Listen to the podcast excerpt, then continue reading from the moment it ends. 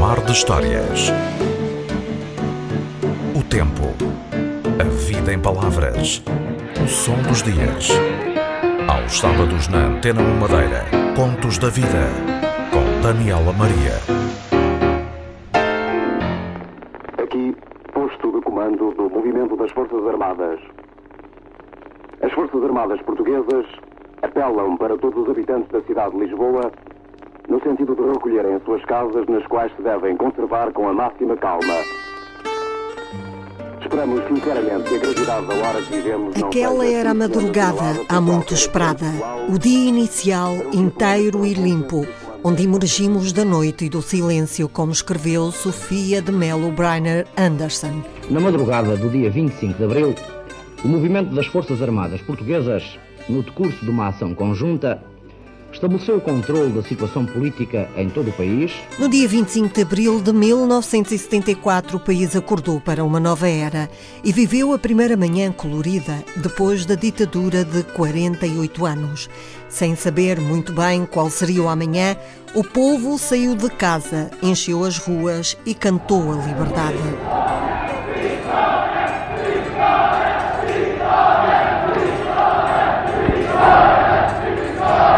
Em Lisboa, o aparato militar nas ruas era grande e, contrariando vários apelos, as pessoas ficaram ao lado dos soldados e dos carros de combate. Estamos já no Rocio. Estamos no Rocio e volta a haver aqui centenas de pessoas que dizem abaixo o fascismo e apresentam e mostram o sinal da vitória. Gente muito nova e quase todos entusiasmados. Porreiro, diz aquele jovem ali, porreiro, pá. Os autocarros estão parados e as pessoas parecem entusiasmadas realmente com aquilo que não sabem bem ainda o que é, mas julgam ser pelo menos o finalizar de 40 anos eh, do regime que todos nós, infelizmente, tivemos ocasião de sentir, tanto na vida que fomos vivendo, como por vezes na repressão que se abateu sobre nós próprios. À medida que o dia avançava, o MFA foi tomando posições. No quartel do Carmo, para onde fugiu o presidente do Conselho de Ministros, Marcelo Caetano, viveram-se momentos de grande tensão, que só acabaram com a partida de Caetano do quartel dentro de um chaimite, por entre gritos da multidão. Português, vivemos um momento histórico como talvez desde 1640 não se viva. É a libertação da pátria.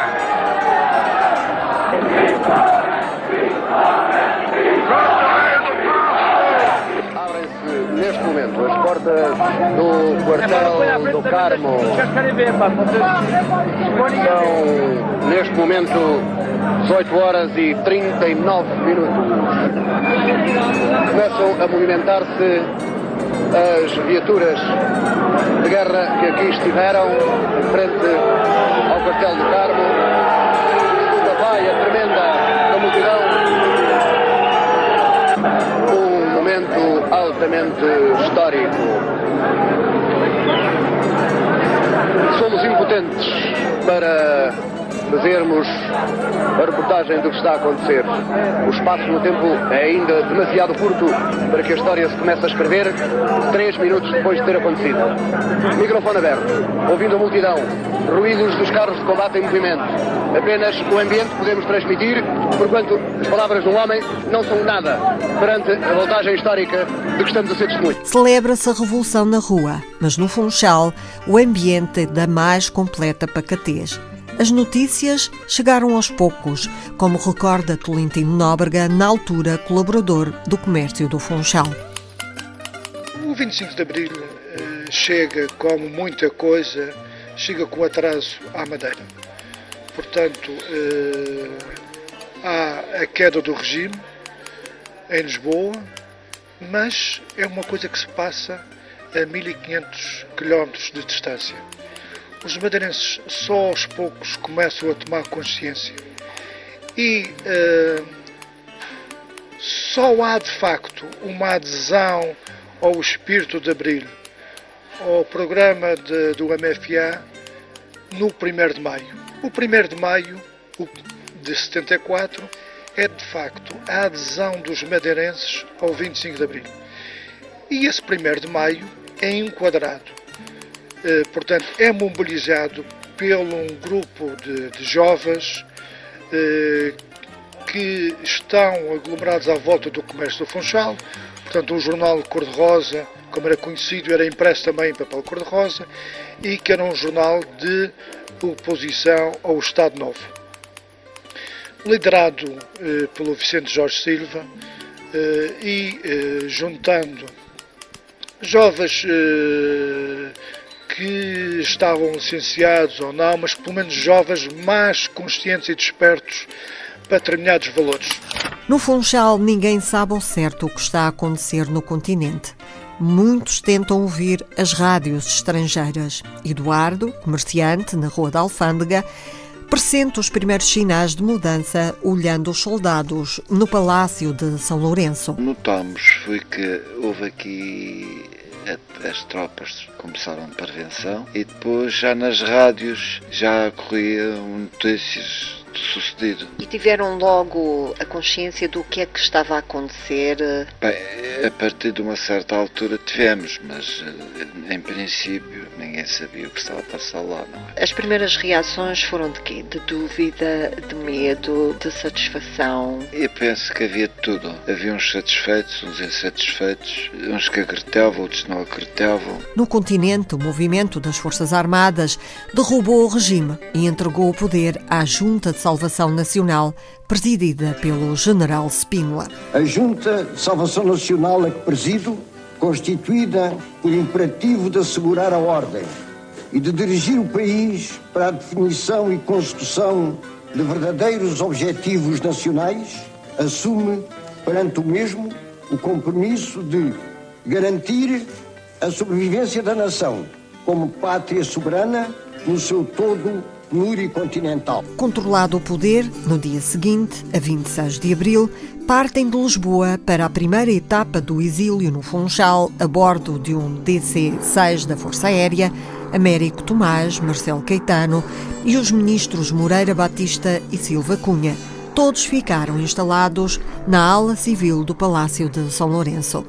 Políntimo Nóbrega acompanhou os dias de Marcelo e Tomás no Funchal, antes da ida para o Brasil, a partir do Porto Santo, para onde seguiram a bordo do Pirata Azul. Acompanhei, fui a primeira conferência de imprensa que foi dada depois pelo Major Faria Leal e pelo então Brigadeiro, penso, eh, Carlos Azeredo.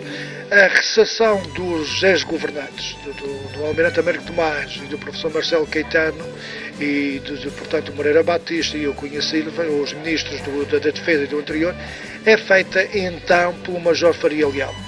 Uh, passou um pouco a história e, e às vezes mete-se nesta história protagonistas que nem sequer estavam na Madeira na altura. É o caso do Brigadeiro Carlos Azeredo, só veio em maio, só veio depois. Portanto, é o Major Faria Leal que recebe portanto é incumbido pelos capitães, pelo, pelo Vitor Alves, sei, pelo Vitor Alves e o Sancho Osório, se não estou em erro, de, de acolher.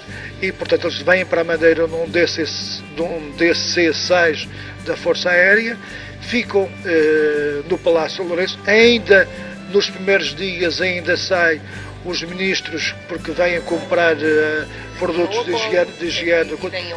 Sim, estiveram ali no, no Coda, vieram ao pó, foram ali à farmácia comprar produtos de, de higiene uh, e medicamentos.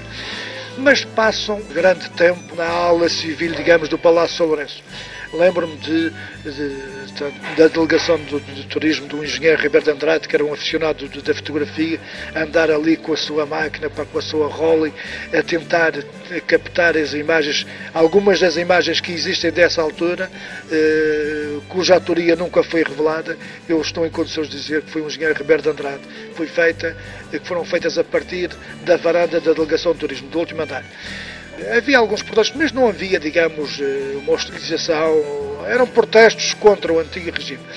É curioso, depois eh, vinha-se a saber do, da vivência dos ex-governantes que estavam de costas voltadas com o Américo Tomás, não conviviam, eh, portanto, a mulher do, do Américo Tomás e a filha, como também a filha do Marcelo Caetano, só veio para a Madeira uns dias depois, juntam-se ali aos pais Mas, o não era muito pacífico. Não era pacífico, era no palácio. No palácio eh, era sobretudo o jogo de, de cartas, canasta, o Marcelo refugiado já a elaborar as suas memórias, uma visita frequente do Palácio Lourenço que devíamos entrar era na altura o cônsul uh, honorário da, da Bélgica, o Correia da Silva, que ia visitar, portanto ele tinha sido uh, secretário do, do, do, Marcelo Caetano quando era ministro da, das colónias e portanto vinha, era uma visita frequente ao Palácio. Depois, a saída, a saída da Madeira faz no Pirata. É curioso, o Pirata tinha feito a, a viagem inaugural na véspera.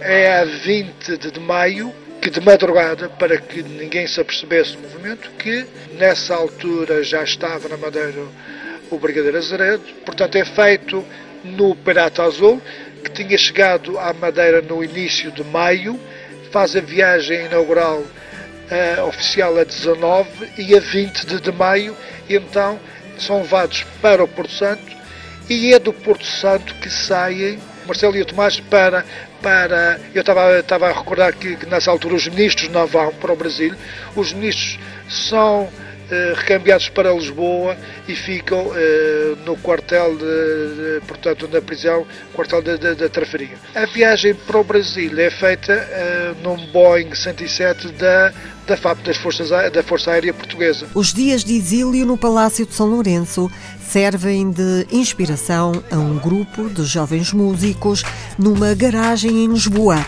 A poesia do Funchal 23, como recorda Tolentino Nóbrega, recorda a estadia do Tomás e Caetano na Madeira. Esse samba vai para Caetano nervoso. Caetano Bagata, Caetano é que foi no samba. É, e vai para a turma da pesadíssima. É a partir da notícia do Tomás da, da ida do Tomás e do, Mar, e do Marcelo para o Brasil, que grupo uh, de jovens também nessa altura, todos nós muito jovens nessa altura, há um grupo que aqui em Lisboa uh, faz na garagem, numa garagem do Daniel Proença de Carvalho, uma música curiosa que é, uh, portanto, é uma canção com a história, que é a história da partida do, das figuras do antigo regime para o Brasil. Tem como ponto de partida uma notícia, que é a notícia do Diário de Lisboa, e que se chama Funchal 23, portanto a notícia sai no dia 23, quando eles já, dia 23 de maio, quando eles tinham saído, eh, a notícia só é conhecida depois da saída deles para o Brasil, para o seu exílio no Brasil é, é completamente desconhecido. Eu, por acaso, tenho, estes, tenho este registro e, eh, portanto, é o Zanissa, o, o Daniel Proce de Carvalho e o Tilo Krasman que eh, fazem uma música a partir de uma música conhecida brasileira e, e é curioso, eh, eu chamo a atenção, particular atenção para a letra extraordinária desta, desta música.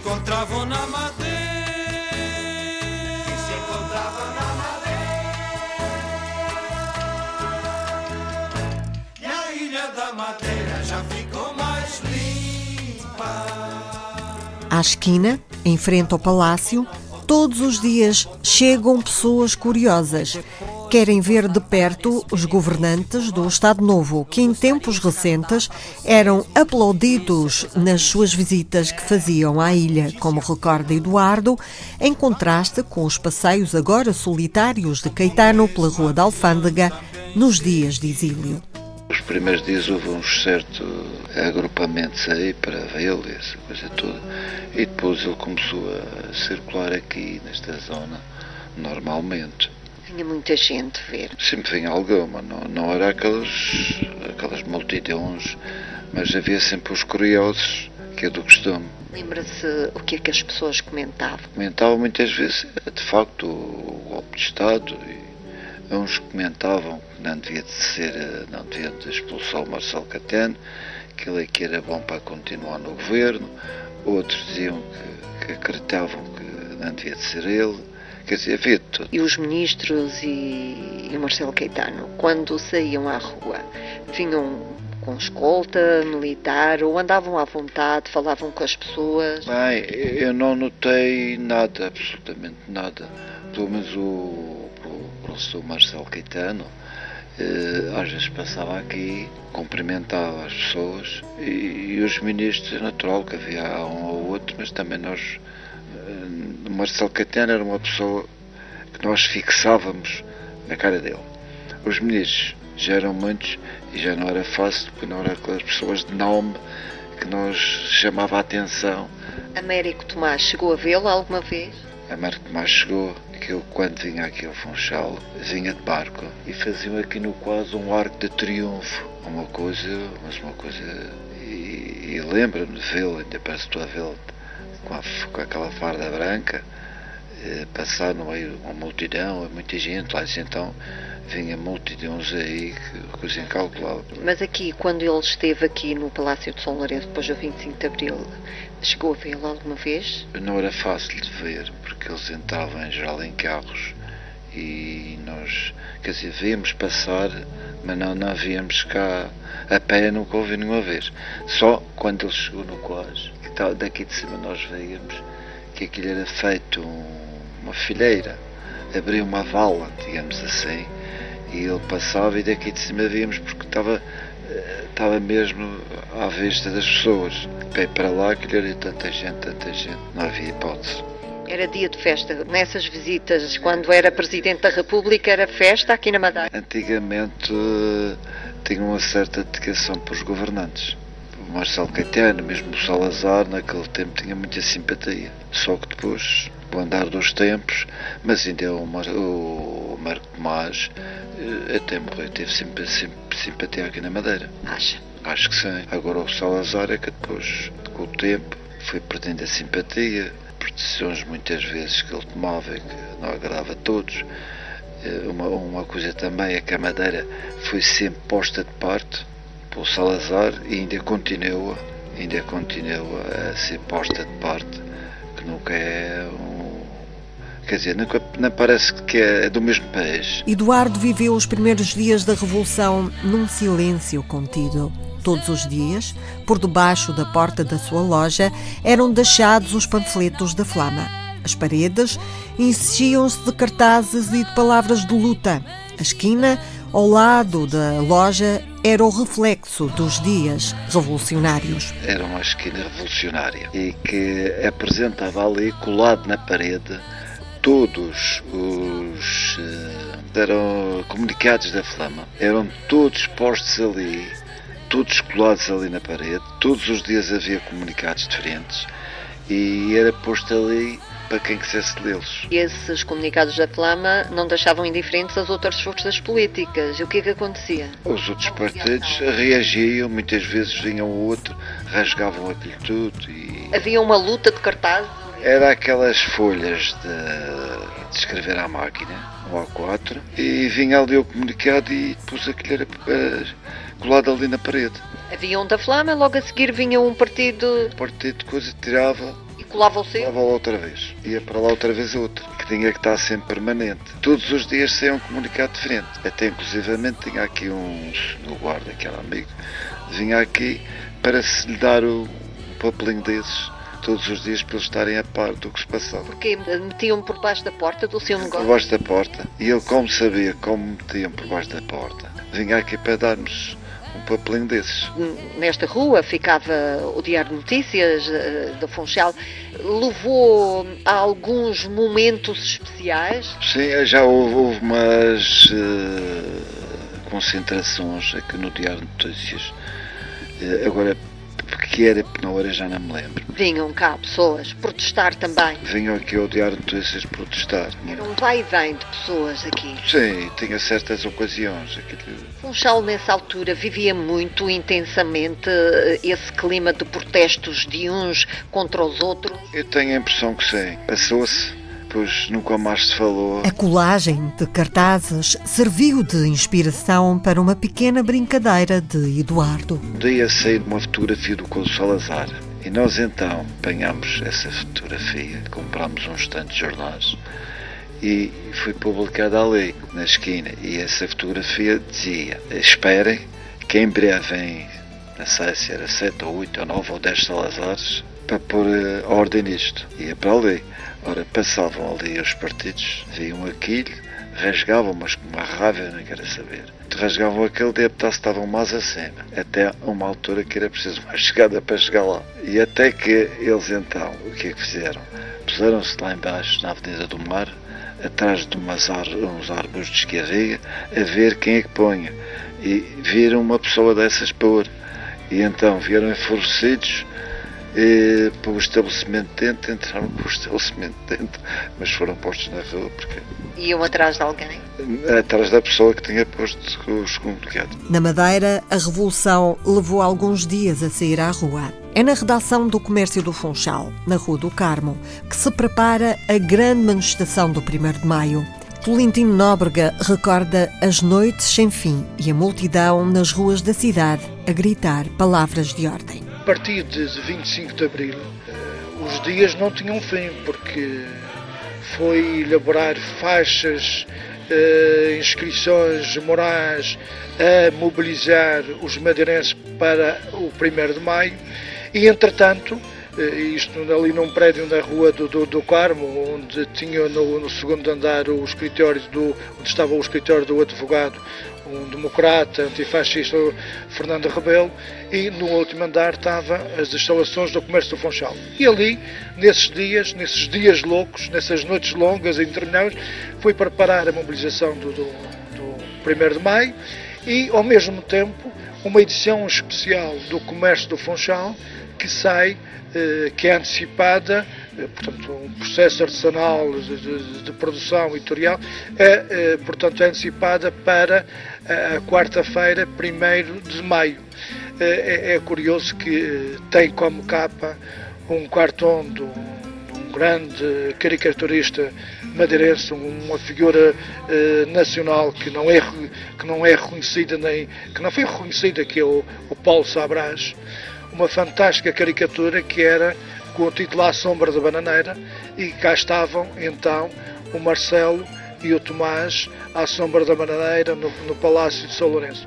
Portanto, a manifestação é mobilizada pelo comércio do Funchal, tem a adesão do outro movimento eh, na altura que colaborava com o comércio do Funchal, que era o Centro de Cultura Operária ligado à JOC, portanto, ali na Rua do Pombal, eh, próximo da Casa dos Padres eh, Católicos do, Pombal, como era conhecido os Padres do Pombal. É aí que aparece toda uma, uma máquina que se improvisa de mobilização. De facto, foi uma manifestação fantástica.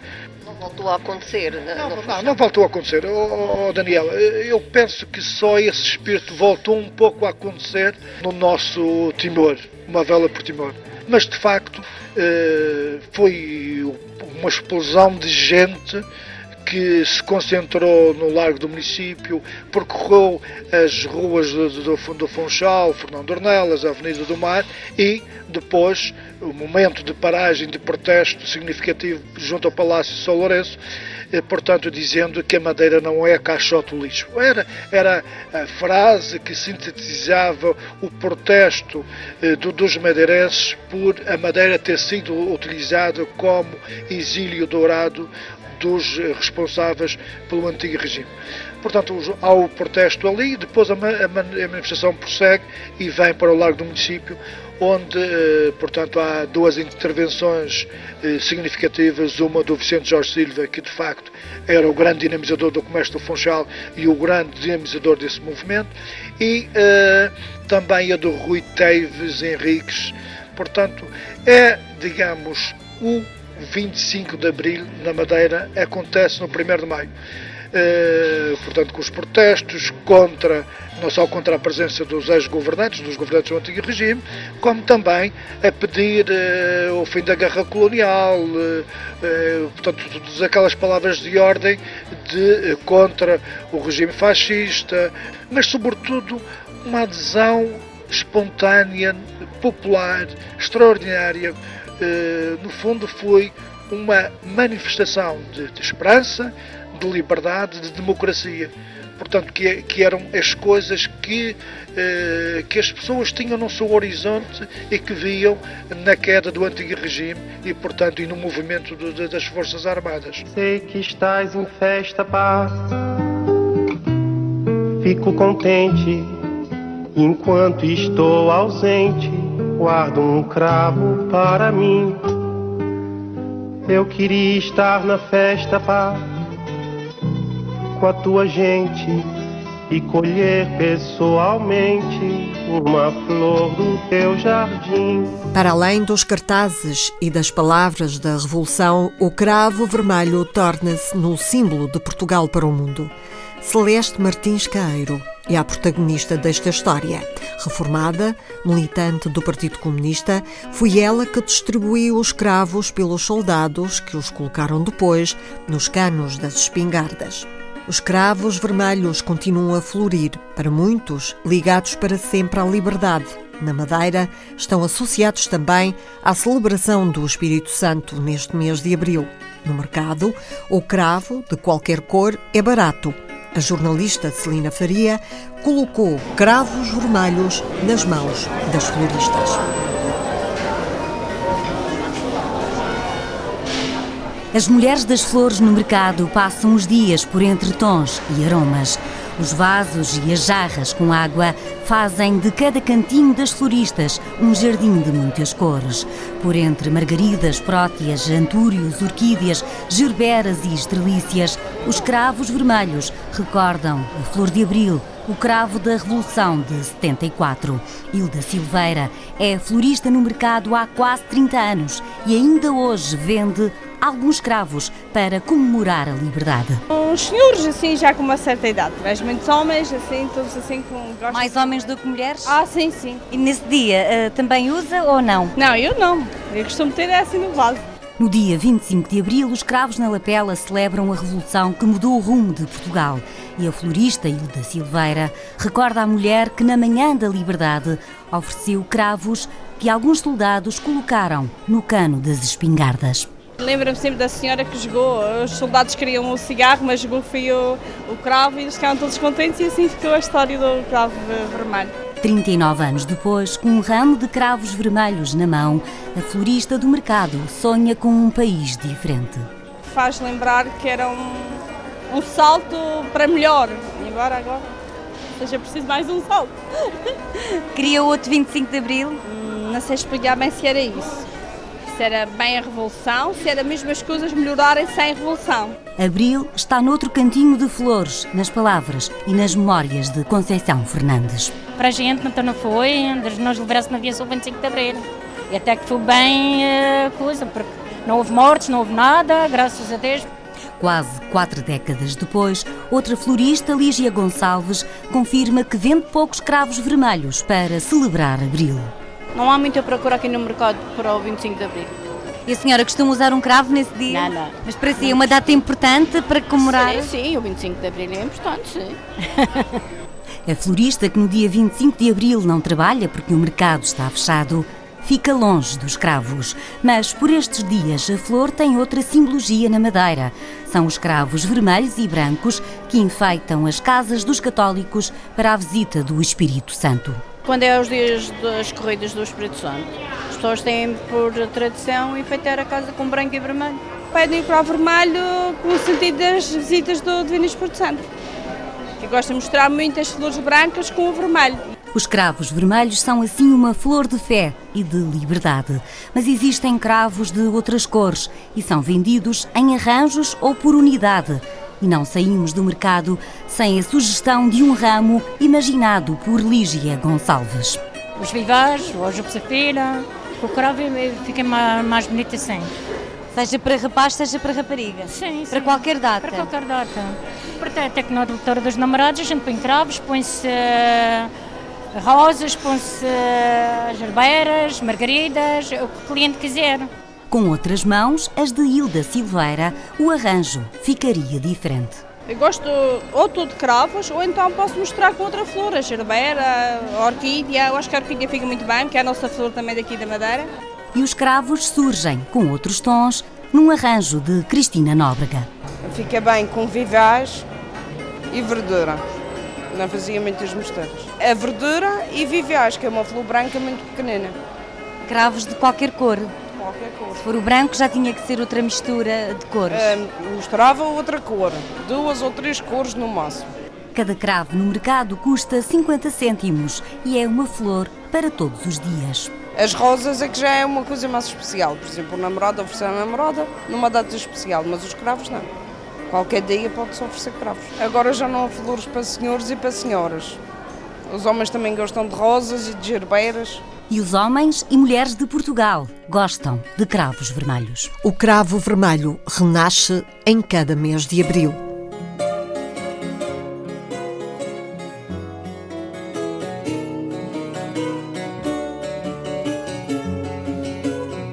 A Constituição da República, resultante do 25 de abril, consagra no seu artigo 6 as regiões autónomas. A autonomia política torna assim possível a criação de um governo próprio e a eleição do Parlamento com capacidade legislativa na Madeira e nos Açores.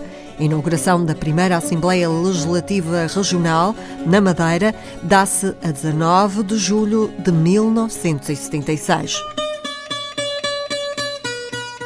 Não mais alcácer quibir. É preciso voltar a ter uma raiz, um chão para lavrar, um chão para florir. É preciso um país. Não mais navios a partir para o país da ausência. É preciso voltar ao ponto de partida. É preciso ficar e descobrir a pátria onde foi traída. Não só a independência, mas a vida. Mar de Histórias. Teve assistência técnica de Carlos Câmara, sonorização de Paulo Ramos. Mar de Histórias. O tempo. A vida em palavras. O som dos dias. Aos sábados na Antena 1 Madeira. Contos da Vida. Com Daniela Maria.